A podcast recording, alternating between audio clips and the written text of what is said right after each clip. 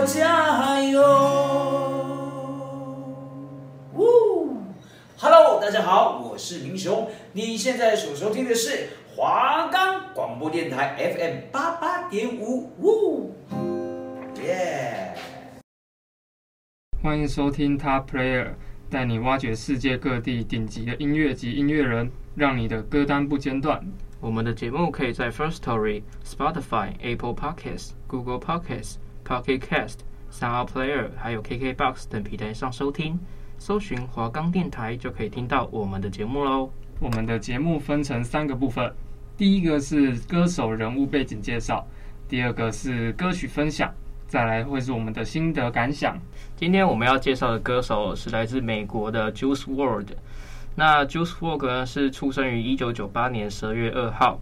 那他是知名的美国饶舌歌手，或者是作词专家。他以单曲 All Girls Are the Same，还有 Lucy's Dreams 还有 Without Me 为人熟知。他出生于芝加哥，然后在一八年的时候呢推出了单曲，之后获得大众的认可。那该曲呢曾获得 Billboard 榜单的第二名，所以这使他成功于呃很多厂牌啊，还有新世纪唱片公司签约。他的首张录音专辑呢就是发布于一八年的，因为第一支单曲的时候呢大受好评，所以他第二支单曲的时候呢也曾在 Billboard 榜单最高排名得得到第六名。在单曲 All Girls Are the Same 还有 Without Me 的时候，均是登上了百大单曲榜。那其实我这边想要补充一下，就是其实 Juice WRLD 他是出生于芝加哥。我相信有很多如果有在听嘻哈饶舌的朋友们，应该都会熟知，其实芝加哥是产出非常多的饶舌歌手的。他们的嘻哈文化其实一开始就已经有一段时间了，就是他他们芝加哥跟纽约啊一些亚特兰大那些区域，就是像是 Pop Smoke 啊那些很有名的 rapper 发扬光大之后，所以他们。芝加哥也成为了世界流行的嘻哈风格的重镇，所以其实 Juice WRLD 也算是后来从芝加哥崛起的新秀。所以我记得 Juice WRLD 也非常年轻诶，因为我记得他过世的时候才二十几嘛，二十岁。对，其实讲到这个二十岁，因为其实我不知道为什么廷恩有没有关注一些国外的嘻哈新闻，就是其实有很多的。饶舌歌手都在很年轻的时候就身亡，是因为他们都服用大量的药物，或者是一些，或者是喝酒啊，就是生活的习惯不太好。然后他们其实环境也是蛮危险的，说真的，因为在台湾真的是很安全，相较于他们在那边都是有很多帮派纠纷啊，你可能你走出去，你那一条街上，你随时都有可能被枪杀的风险，嗯，或者是一些什么新兴的毒品。很有可能就是误入误食，所以然后就上瘾了。对，而且在国外，蛮多现在蛮多当红的饶舌歌手，其实都是拥有帮派背景的。就是他们是先用在帮派里面会给他们一些资金，然后去做音乐，然后他们就是在音乐里面唱出自己的生活，所以很多他们也在。那个生活圈里面的人都会感同身受，所以就会认可他们的音乐，所以他们就会越来越红，然后他们再把他们赚到的钱再回馈给帮派。哦，对，所以他们就是有些很有名的饶舌歌手都是这样子来的。那 Juice WRLD 呢，他们的音乐风格其实是属于 emo 风格的。那 emo 呢，是近几年来我觉得才比较活跃于现在这个音乐的风潮。但是其实他本人说过，他其实自己可以驾驭任何风格，像是什么嘻哈啊、摇滚啊，不止于 emo 这些的风格。那后来 emo 这一词呢，被当作是呃 emotion hard，就是情感化硬核的缩写。那同样的这一词也形容华盛顿音乐的风潮。emo 这一词产生于这样的一个既定的事实，即是因为乐队的成员有时候会表演自然而然的情绪化的表现。就是像有一些人唱歌唱一唱会唱进别人的心里一样，或者是类似抒情歌的那一种感觉，就是他们的都会真情流露。对对对对对，或者是以写词的方式让你觉得很 touch。其实我觉得这个风格会在现在那么流行的原因，有一部分是因为现在的年轻人其实生活压力都蛮大的，嗯，所以在情绪方面啊，在情感方面就会都看得很重，所以有可能。这个歌手唱出来的风格跟那个情感，就是强烈的让我们听众感同身受。没有错。对于那些进入主流圈子的独立情感乐团呢，新一些的乐团呢，开始模仿主流的风格的道路，所以从而创造出这种从属的大众文化，就是叫做 emo。然后，即使在过去呢，emo 一词也是被指代很多音乐风格的团队，今日被归于情绪核的乐团，然后范围呢是变得非常广泛。所以，从而得知 emo 一词变成一个类似很宽松的音乐风格名词，但是并不是用来指定是某一种的音乐的类型。那今日的 emo 呢，是在新兴新生代的一些乐团，则是在 emo 终点的扭曲古怪的内省式的创作与朗朗上口的流行朋克合而为一。所以，其实它跟一些饶舌也是可以呃融合在一起的，就是像近几年来的成为地下摇滚风格更为大众化。然后流行化的一种风格，就是类似可以结合而成。他就是上次有说过，不一定是某一种特别的风格。啊，这边聊一下 Juice WRLD 的成长背景。其实他小时候，他就是因为父母离异的关系，所以他其实是妈妈一手养大的。因为他妈妈是。一个基督徒的关系，所以其实从小就禁止 Juice WRLD 听很多的嘻哈音乐。可是有趣的是，他妈妈其实是一个忠实的摇滚乐听众，所以在我们才可以在日后在 Juice WRLD 的音乐风格里面听到很多相关于摇滚的元素在里面。所以他是不是很早就开始自己写词，然后自己听饶舌歌手？对，他其实在国中的时候，他就开始在班上啊与同学。下课的时间可能 freestyle 啊，练习那些东西，所以然后从小就在家里面自己写歌词。然后有趣的是，我觉得很强的是他在家里用自己的电脑，然后录制了他的第一首单曲。哇哦！对，然后而且那一首单曲发布的时候，马上就飙到 Billboard 榜单第二名的位置。所以可说他就是从小年纪轻轻，其实就有很多的才华与天赋，然后加上他。平时一直很努力的去练习，嗯，所以才会造成他后面的这么大的成就。啊他在年纪轻轻的时候，其实就自学了钢琴、吉他跟打鼓，嗯，对，全部都是自学。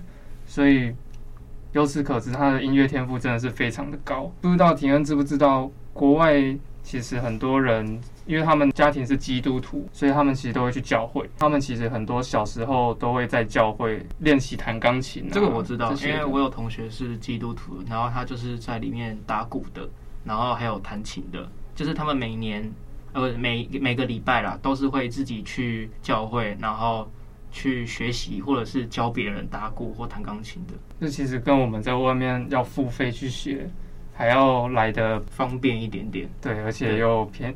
便宜又就免费啊？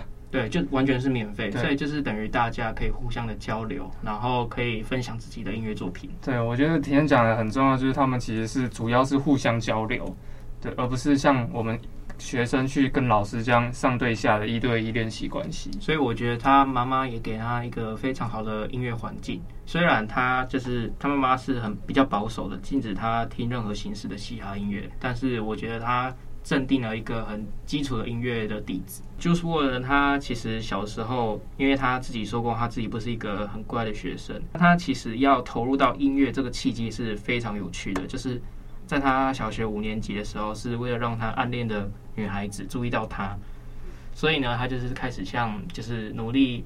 学习音乐啊，钢琴啊，鼓啊，或者是吉他啊，这种可以让那个女生喜欢自己的音乐的类型，其中呢就包含了，就是他有模仿过很多的乐团，还有歌手，所以进而他认识了流行朋克，还有朋克摇滚，还有以及重金属摇滚，这也间接影响到他后续的音乐的走向。其实他这个练习就是学乐器的契机，好像大家从小都是一样的啊，对对对，有些人会因为兴趣，但是我觉得。部分的就是因为想要把妹，像我学钢琴就是因为呃我姐在学，然后我妈问我说我要不要学，顺便学，我就说好，然后就顺便学了。其实我觉得学钢琴真的是很不错的，就是可以让你的心灵沉淀下来，不要让你那么躁动。像就是我他小时候也不是一个怪学生嘛，所以他可能呃成绩不是那么好，但是学音乐学钢琴可以让他就是沉静下来，可能一弹吉他或者一弹钢琴就可以弹好几个小时，我觉得这个也不错。这就是音乐可以抚慰人心的作用，没有错。Juice WRLD 其实，在出了那首单曲之后，他就是常在他的音乐中谈及忧郁症啊、药物上瘾，还有情感等相关议题，所以大家可以把他称为是 emo 的老舍歌手。但是其实他有在访谈说到，他当初会在他的歌曲里面可以听到很多相关于管制药品的议题。其实当初就是因为饶舌歌手 Future 的音乐，让他想要尝试 Lean 这个管制药品，所以其实当 Future 之后来听到的时候，他感自己感到非常的愧疚，因为其实这代表了 Future 他这个伟大的饶舌歌手的音乐确实是影响了全世界的人，但是这个影响也不是一个很好的方面，因为这就是造就了他之后会。就是不断的嗑药，然后不断让自己身体健康不好。其实就说明白，就是他死亡的真正原因。对对对对对。但是其实他，呃，应该是说他从青少年的时候就是一个重度的瘾君子，然后其实抽烟啊、喝酒啊，其实都算是家常便饭啊。那惊人的是，他从六年级就开始饮用就是 Lean 的这个新兴的药品嘛。那这个饮料是俗称为止水，在美国呢又有称液态的那种海洛因。就是别名就是液态海海洛因。那如果好奇外观的模样呢？可见就是新兴的饶舌歌手嘛，Lil Pump 的知名单曲。但是问题好像不单单于此，就是就是我更是在十五岁的时候服用各式各样的药品。那台湾呢，就是俗称蝴蝶片，可能有一些比较懂毒品的人比较了解啦。他们对他们对，如果你是。那个人的粉丝的话，你应该很了解。相信那嘻哈药迷呢，就是对这些就是什么蝴蝶片啊，或者是 Lean 这些名词不陌生啦。先前逝世的两位实力歌手 Lil Peep 跟 Mac Miller，因为我是我是不知道啦。其实他们也是因为就是管制药品，然后用太多，所以才导致他们死亡。那他们两个的年纪都是很年轻就死了。我记得 Mac Miller 是三十几岁，然后 Lil Peep 跟他一样是二十岁。哇哦！所以当 Lil Peep 在二十岁的时候就因为吸食身亡，Juice WRLD 其实跟他是好朋友，他就有发布了一张单曲叫做 Legend，就是为了来纪念 Lil Peep Lil Peep 他这个好朋友。那我们废话不多说，现在马上来让大众听一下这首 Legend。听听看，Juice WRLD 在这首歌里面做如何的诠释，来纪念他这个好朋友。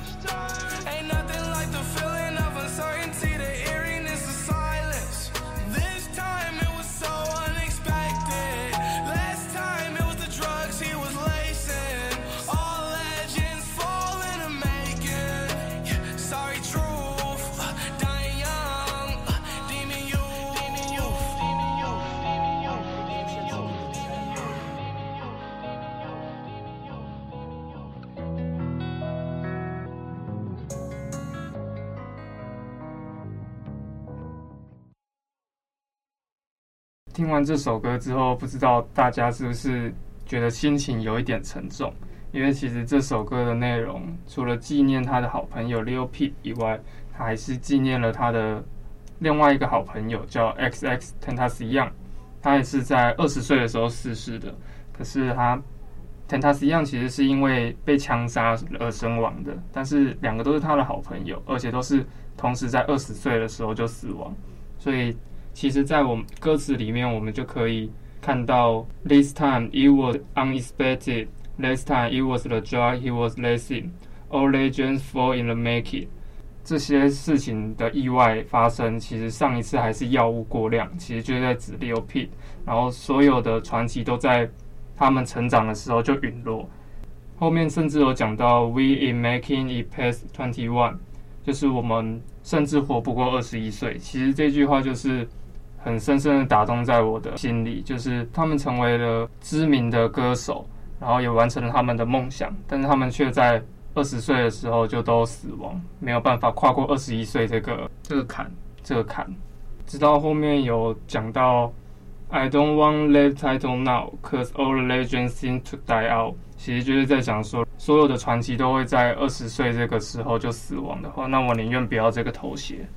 所以其实在这首歌里面就讲述到了，就是说对于他的两个好朋友在二十岁死亡的时候。对他造成多大的影响？那这首歌其实也间接影响影响到他自己，对不对？预言了他日后的死亡，因为其实他自己也是在二十岁的时候死亡的。呃呃，对，他是刚过生日，然后在过去的周日就是传来噩耗，好像是因为嗑药，所以癫痫症发作。对，所以其实很多人都是说，就是我在自己的歌里面预言了自己的死亡。那这是一件非常令人难过的事情。那说到药物这首歌，除了 Legends 以外，还有 Juice WRLD 的第二首歌就是 Righteous。这首歌里面也是说着药物，还有心中的空虚，或许就是在影射他自己的心声。因为他其实，因为有些歌手是必须要嗑药或者是吃药才会有自己的音乐创作灵感。那他突然觉得很感慨，是因为一个就是他的好友嘛。音乐才子，所以英年早逝。呃，但是他觉得他的音乐会永远伴随着我们，或者是他，那他永远是一个传奇。其实，在有一段访谈有说到，就是若有自己说，他不在乎自己什么时候死亡，他只希望他的音乐可以流传在世间，就是代表他永远都在这个世界活着。所以他就算知道了自己可能因为一直服用药物上瘾的关系无法离开，但是。他只要他的音乐可以继续流传在这个世界上就好了。我觉得他其实也有一点点挣扎，就是虽然他自己嗯不得不嗑药，就是他其实很想要戒，但是他又没有办法。然后他也想要继续好好的活着，就是有一个健康身体，可以做更多好听的音乐。对，而且其实他还有他一个他很爱他的女朋友。哦，对对对。然后其实，在他的团队的每个人都想要让他脱离药物的上瘾。这个部分，但是他自己就是没有办法去控制，甚至服用的量越来越大，所以他没有去做一些就是什么乐戒所之类的。他就是他他的团队，他的朋友都有带他去去越野啊，去玩，就是想办法让他脱离那个用药的环境，但是他自己会偷偷瞒着他的团员们，然后去使用那些药物，然后甚至服用的量的剂量都是没有在减少的。我觉得这些上瘾者就是就是是一个恶性循环啊，就除非你真的是自己下定决心，但是我觉得这是非常痛苦的一件事情。那我们就来听听 Juice WRLD 所演唱的《Righteous》。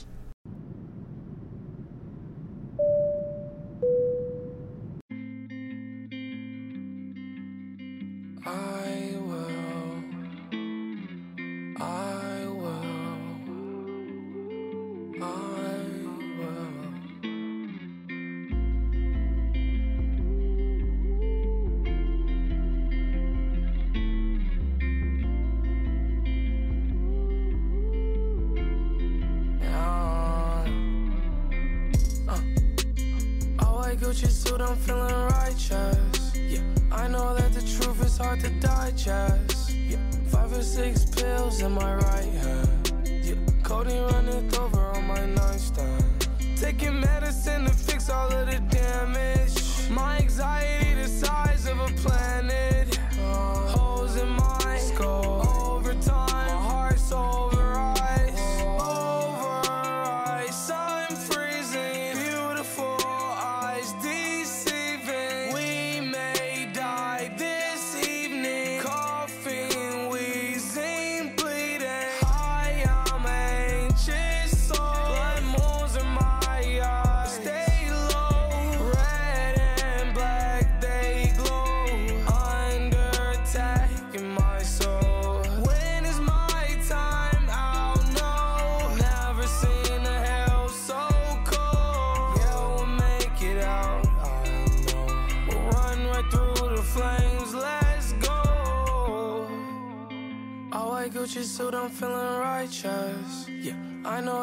Truth is hard to digest. Yeah, five or six pills in my right hand. Yeah, codeine running over on my nightstand. Taking medicine to fix all of the damage. My anxiety the size of a planet. Uh, holes in my skull. Over time, my heart's over ice.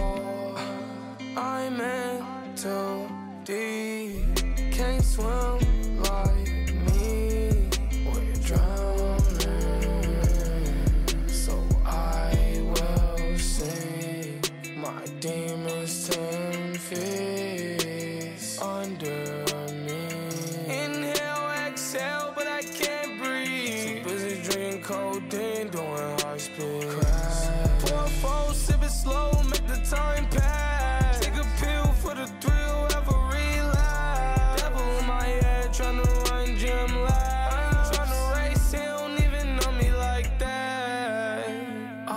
White suit, I'm feeling righteous.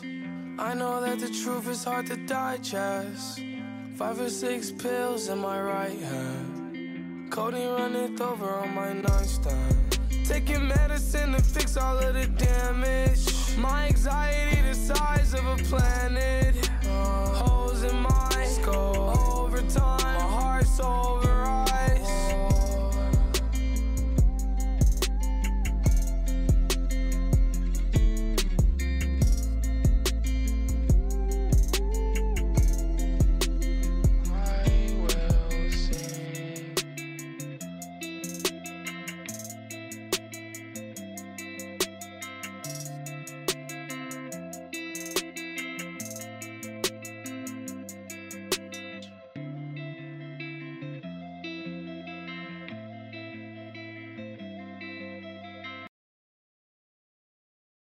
听完《Ratchet》这首歌，其实，在歌词里面就有提到 “five or six pills in my right hand”。其实 “pill” 这个东西就是药品，对，其实，在他们国外也算是一个很常见的、很常见大家会服用的管制药品。所以，其实，在歌词里面就可以看得出来，他对于药物这个东西是多么的依赖。像是后面有提到说，“taking medication to fix all of the damage”，吞下这些药物会让我好受点。其实这些在我们听起来，尤其是在他死亡之后，我们这些粉丝去听，都会觉得额外的为他感到痛苦。其实很多人都可能都觉得说，他们这些饶舌歌手从年轻的时候就获得了巨大的成功，是活得多么的爽。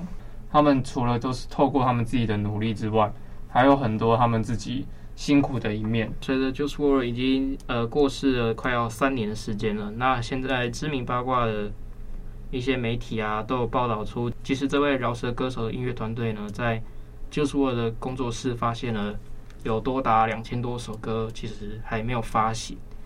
那其实他做了那么多首歌，但是还没有发行。然后就离世了，这样子其实以他的粉丝来讲，其实是非常觉得很可惜的。那以他这么年纪的，就是以他那么年轻的年纪来说，累积这样的未发表的创作歌曲，可以说是相当的惊人吧。其实就是为了他说，他无论是在家里啊，或者是出门的路途中，都是可以写歌的。私下的生活并没有太多的就是其他兴趣，就像其实云燕刚刚讲的，说什么朋友带他骑越野车啊，或者是。想办法让他逃离那个环境。对对对，那其实他大多时间都是献给音乐作品。那其实，呃，以他粉丝来讲，其实我觉得他也非常的敬业。再后来，其实他他的团队有帮他把这两千多首歌曲，到现在其实还在进行式的发布当中。就是可能过几每每几个月，或者是过一年，他逝世的那一天，他的团队都会试出一些歌，像是我们上次提到的《Go》啊。然后后面也有出了专辑，是《Legend Never Die》。其实这些歌都是在他逝世之后发布出来的。他逝世之后发布出来的这些单曲有十七首，其实也一口气就是在一个月内登上了 Billboard 100榜榜单，就是全部全部十七首都在上面前一百名。然后甚至前十名里面有五首都是他的歌曲，可见所有的粉丝其实都是很想要再继续听到他的歌。对，所以如果现在在听我们 Top Player 的听众朋友们还不知道 Juice WRLD 的话，还可以建议一下，如果你也喜欢 emo 或者是饶舌歌手的话，可以听一下他的作品。然后我觉得也千万不要错过这位，呃，几乎天天都泡在录音室努力型的 rapper 啦。对，没错，像是我其实是他的粉丝，就是他他的歌曲作品都是有持续的关注当中。所以如果跟我一样有兴趣，然后也是他粉丝的话，就不要错过他之后发布的每一首单曲。那我们 Top Player 就在这边结束喽。下一期我们是想要介绍有关中国的 emo 天花板歌手啊。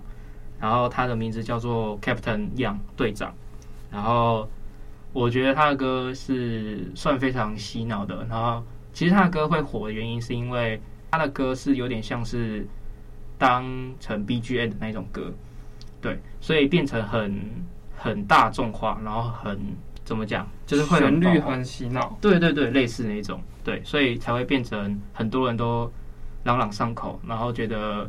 像 emo 啊，也是觉得很写进自己的人性，就是它是类似以那种失恋的，对，所以我觉得各位观众也可以期待一下，待一下我们下次的节目。对，那我们 Top Player 就在这边结束了，大家下期再见，拜拜。拜拜。